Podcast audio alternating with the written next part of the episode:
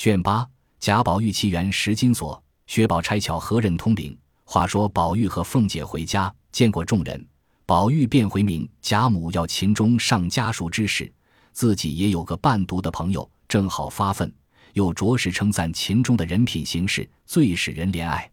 凤姐又在一旁帮着说，改日秦钟还来拜老祖宗礼，说的贾母喜悦起来。凤姐又趁势请贾母后日过去看戏。贾母虽年高，却极有兴头。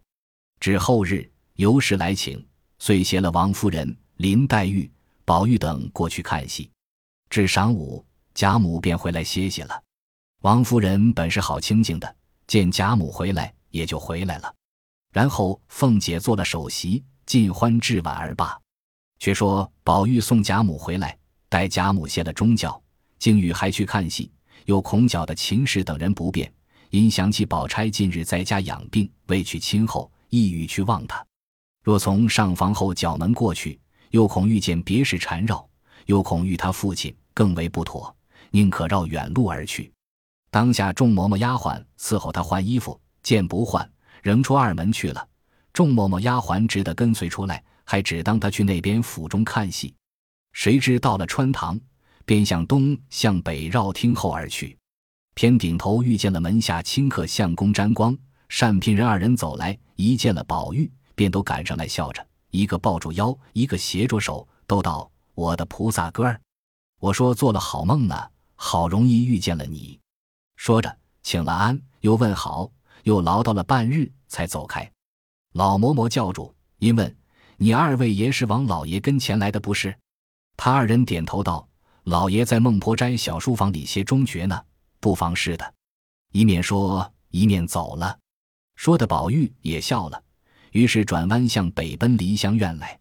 可巧迎库房的总领名唤吴心登与仓上的头目明代良，还有几个管事的头目，共七个人，从账房里出来，一见宝玉，赶来都一齐垂手站立。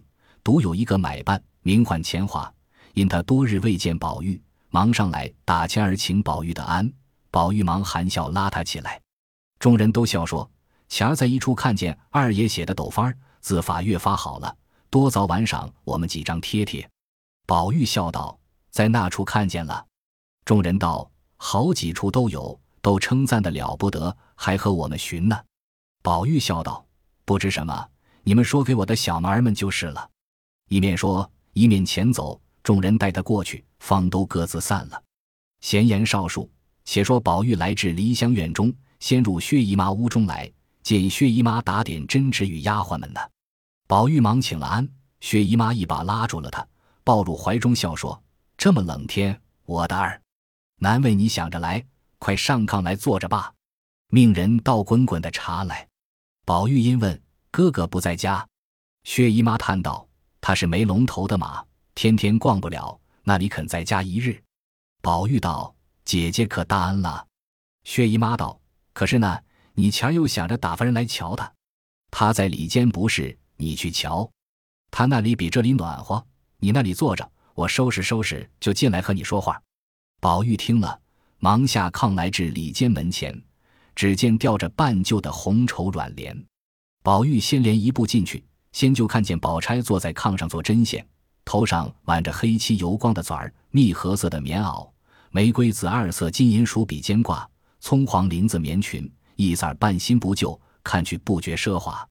唇不点而红，眉不画而翠，脸若银盆，眼如水杏。罕言寡语，人谓庄于安分随时，自云守拙。宝玉一面看，一面问：“姐姐可大愈了？”宝钗抬头只见宝玉进来，连忙起身含笑答道：“已经大好了，多谢记挂着。”说着，让他在炕沿上坐了。吉林婴儿倒茶来，一面又问老太太姨娘安，又问别的姊妹们好，一面看宝玉头上戴着类丝嵌宝紫金冠，额上勒着二龙捧珠金墨额，身上穿着秋香色立蟒白狐叶箭袖，系着五色蝴蝶鸾绦，项上挂着长命锁，系冥符，另外有那一块落草时闲下来的宝玉。宝钗阴笑说道：“成日家说你的这玉究竟为曾细细的赏鉴，我今儿倒要瞧瞧。”说着，便挪近前来。宝玉一凑上去，从项上摘了下来，递在宝钗手内。宝钗托在掌上，只见大如雀卵，灿若明霞，莹润如酥，五色花纹缠护。看官们须知道，这就是大荒山中青埂峰下的那块顽石幻象。后人曾有诗潮云：“女娲炼石已荒唐，又想荒唐演大荒。失去幽灵真境界，换来新旧臭皮囊。好知韵拜金五彩，勘探时乖玉不光。白骨如山望姓氏，无非公子与红妆。”那顽石亦曾记下他这幻象，并赖僧所捐的撰文。今亦按图画于后，但其真体最小。方从胎中小儿口中衔下，今若按其体画，恐字迹过于微细，使观者大费眼光，亦非畅事。故按其形式，无非略展放些，使观者便于灯下最终可阅。今注明此故，方不至以胎中之儿口有多大，怎得嫌此狼亢蠢大之物为谤？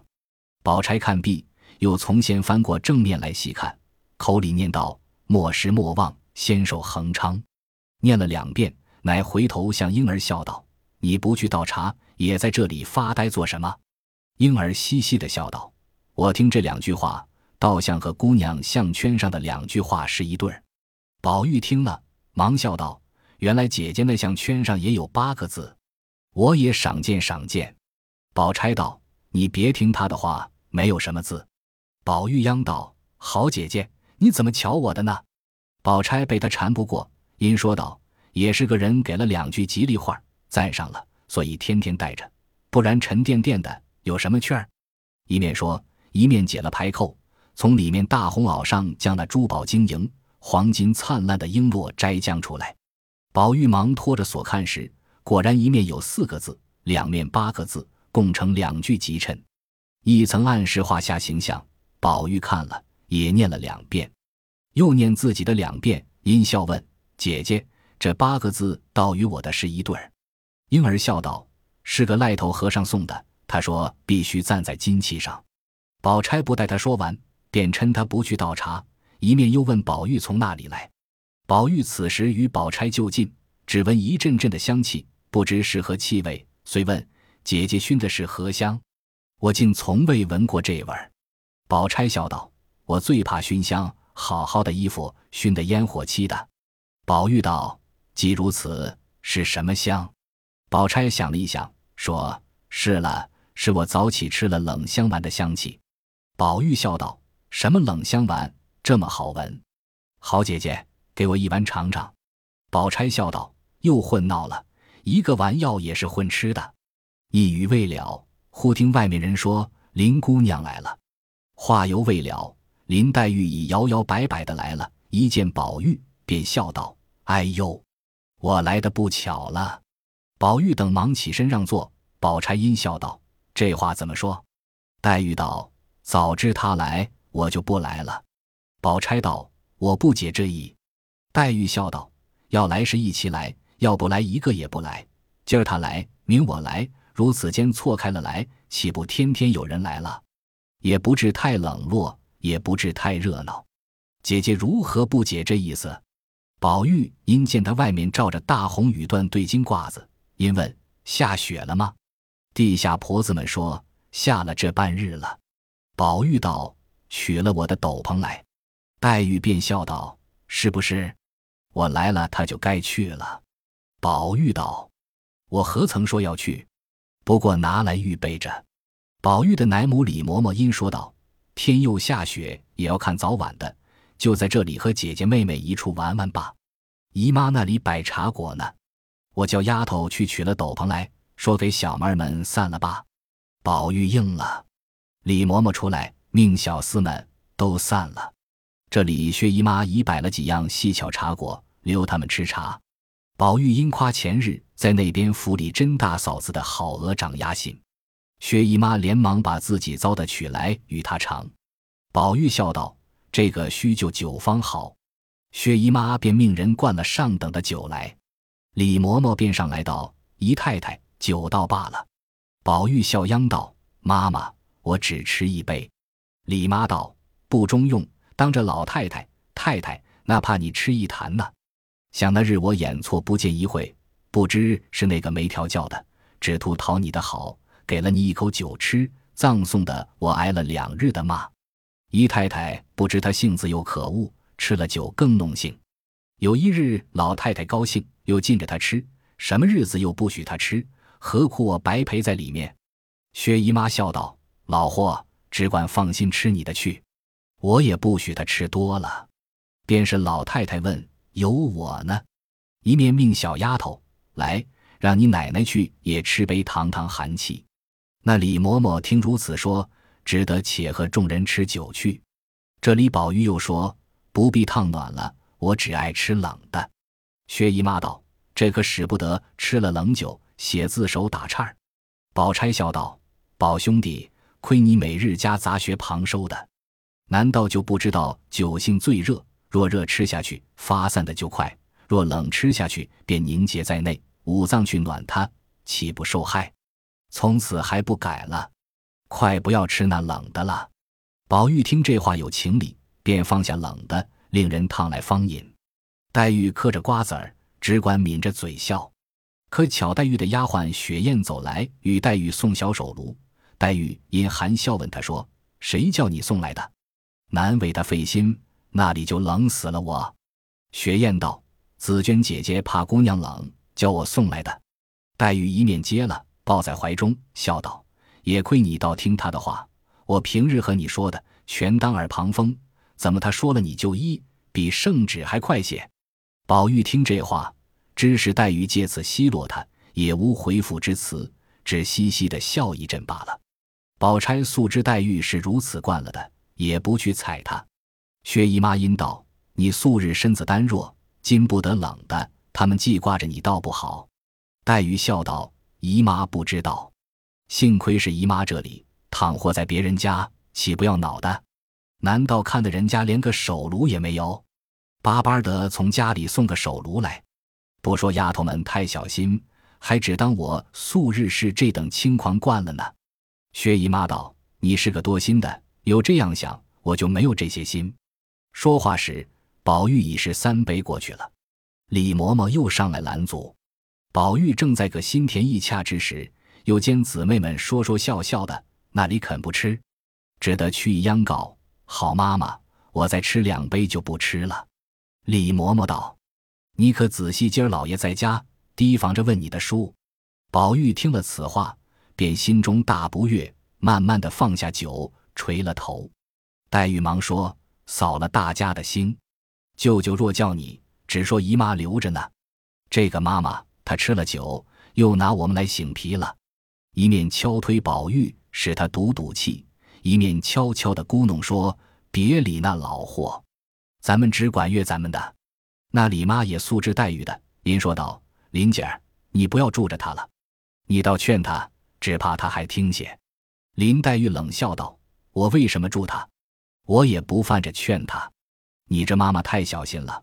往常老太太又给他酒吃，如今在姨妈这里多吃了一口，料也不妨事。”必定姨妈这里是外人，不当在这里的也未可知。李嬷嬷听了，又是急又是笑，说道：“真真这林姐儿说出一句话来，比刀子还厉害。我这话算什么？”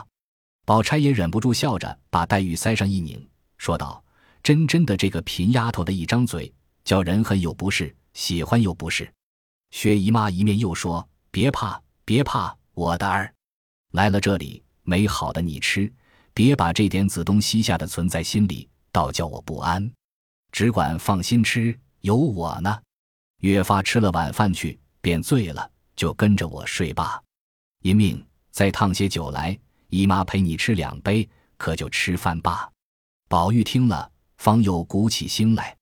李嬷嬷因吩咐小丫头：“你们在这里小心着，我家去换了衣服就来。”悄悄的回姨太太，别由她的性儿多吃了。说着，便家去了。这里虽还有两三个婆子，都是不关痛痒的。见李嬷嬷走了，也都悄悄自寻方便去了。只剩两个小丫头，乐得讨宝玉的欢喜。幸而薛姨妈千哄万哄，只容她吃了几杯，就忙收过了。做了酸笋鸡皮汤，宝玉痛喝了几碗，又吃了半碗多碧精粥。一时薛林二人也吃完了饭，又艳艳的喝了几碗茶。薛姨妈方放了心。雪雁等三四人也吃了饭进来伺候。黛玉因问宝玉道：“你走不走？”宝玉眯斜卷眼道：“你要走，我和你一同走。”黛玉听说，遂起身道：“咱们来了这一日，也该回去了。”说着，二人便告辞。小丫头忙捧过斗笠来，宝玉便把头略低一低，叫她戴上。那丫头便将这大红星毡斗笠一抖，才往宝玉头上一合。宝玉便说：“罢了。”罢了，好蠢东西！你也清闲儿，难道没见别人戴过？让我自己戴罢。黛玉站在炕沿上道：“过来，我与你戴罢。”宝玉忙进前来，黛玉用手轻轻拢住束发冠，将立颜掖在墨额之上，将那一颗核桃大的绛绒簪缨扶起，颤巍巍露于例外。整理已毕，端详了一会，说道：“好了，披上斗篷吧。”宝玉听了，方接了斗篷披上。薛姨妈忙道：“跟你们的妈妈都还没来呢，且略等等。”宝玉道：“我们倒去等他们，有丫头们跟着也够了。”薛姨妈不放心，吩咐两个妇女跟着送了她兄妹们去。他二人到了扰，一径回至贾母房中。贾母尚未用晚饭，只是薛姨妈出来，更加喜欢。因见宝玉吃了酒，遂命他自回房中歇着。不许再出来了，因令人好生看待着。忽想起跟宝玉的人来，遂问众人：“李奶子怎么不见？”众人不敢直说他家去了，只说才进来的，想有事又出去了。宝玉踉跄回顾道：“他比老太太还受用呢，问他做什么？没有他，只怕我还多活两日。”一面说，一面来至自己卧室，只见笔墨在案。晴雯先接出来，笑道。好好叫我研了墨，早起高兴，只写了三个字，丢下笔就走了，哄我等了这一天。快来给我写完了这些墨才罢。宝玉方才想起早起的事来，阴笑道：“我写的那三个字在那里呢？”晴雯笑道：“这个人可醉了，你投递过那府里去，嘱咐我贴在门兜上的，我生怕别人贴坏了，亲自爬高上梯贴了半日，这会儿还冻得手僵呢。”宝玉笑道：“我忘了。”你手冷，我替你握着，便伸手携着晴雯的手，同看门斗上新写的三个字。一时黛玉来了，宝玉笑道：“好妹妹，你别撒谎，你看这三个字那一个好？”黛玉仰头看见是“绛云轩”三字，笑道：“个个都好，怎么写的这样好法？明也替我写个匾。”宝玉笑道：“又哄我呢。”说着又问：“袭人姐姐呢？”晴雯向里间炕上努嘴，宝玉看时，只见袭人合衣睡着。宝玉笑道：“好，太睡早了些。”又问晴雯道：“今儿我那边吃早饭，有一碟豆腐皮的包子，我想着你爱吃，和甄大嫂子说了，只说我留着晚上吃，叫人送过来的。你可曾见吗？”晴雯道：“快别提了，一送来我便知道是我的，偏才吃了饭就搁在那里。”后来李奶奶来了，看见说宝玉未必吃了，拿去给我孙子吃吧，就叫人送了家去了。正说着，倩雪捧上茶来，宝玉还让林妹妹吃茶。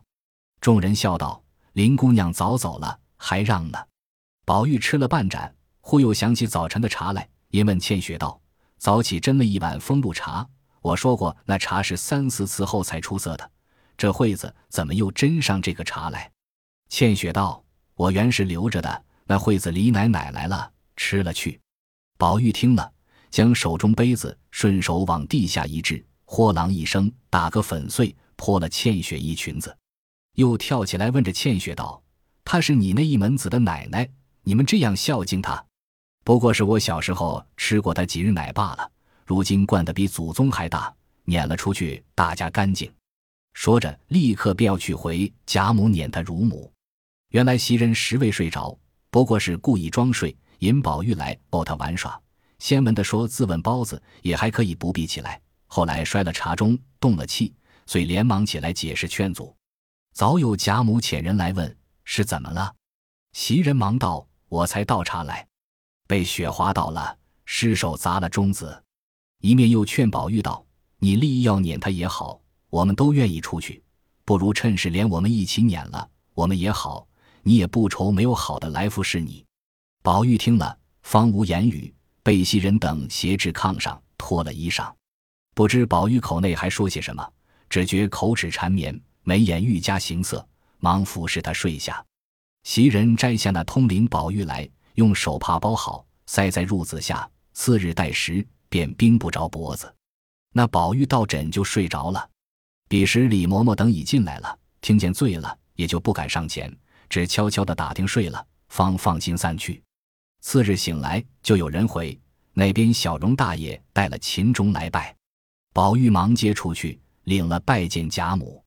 贾母见秦钟形容标致，举止温柔。堪陪宝玉读书，心中十分欢喜，便留茶留饭，又命人带去见王夫人等。众人因爱秦氏，见了秦钟是这样人品，也都欢喜。临去时都有表里。贾母又与了一个荷包，并一个金魁星，许文星和合之意。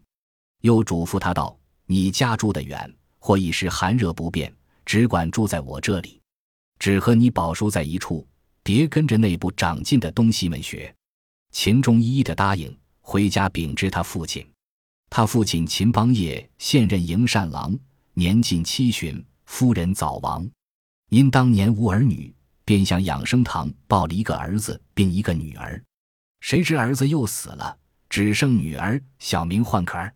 长大时生得形容袅娜，性格风流，因素与贾家有些瓜葛，故结了亲。秦邦业五旬之上，方得了秦钟。因去虽也师回南，在家温习旧课，正要与贾亲家商议复往他家塾中去，可巧遇见宝玉这个机会，又知贾家塾中私塾的乃贾代儒，现今之老儒。秦钟此去，渴望学业进益，从此成名，因十分喜悦。只是换囊羞涩，那边都是一双富贵眼睛，少了拿不出来。儿子的终身大事，说不得东病西凑。恭恭敬敬封了二十四两支见礼，带来秦钟倒带儒家来拜见，然后听宝玉姐的好日子，一同入蜀。蜀中闹事如何？下回分解。本集播放完毕，感谢您的收听，喜欢请订阅加关注，主页有更多精彩内容。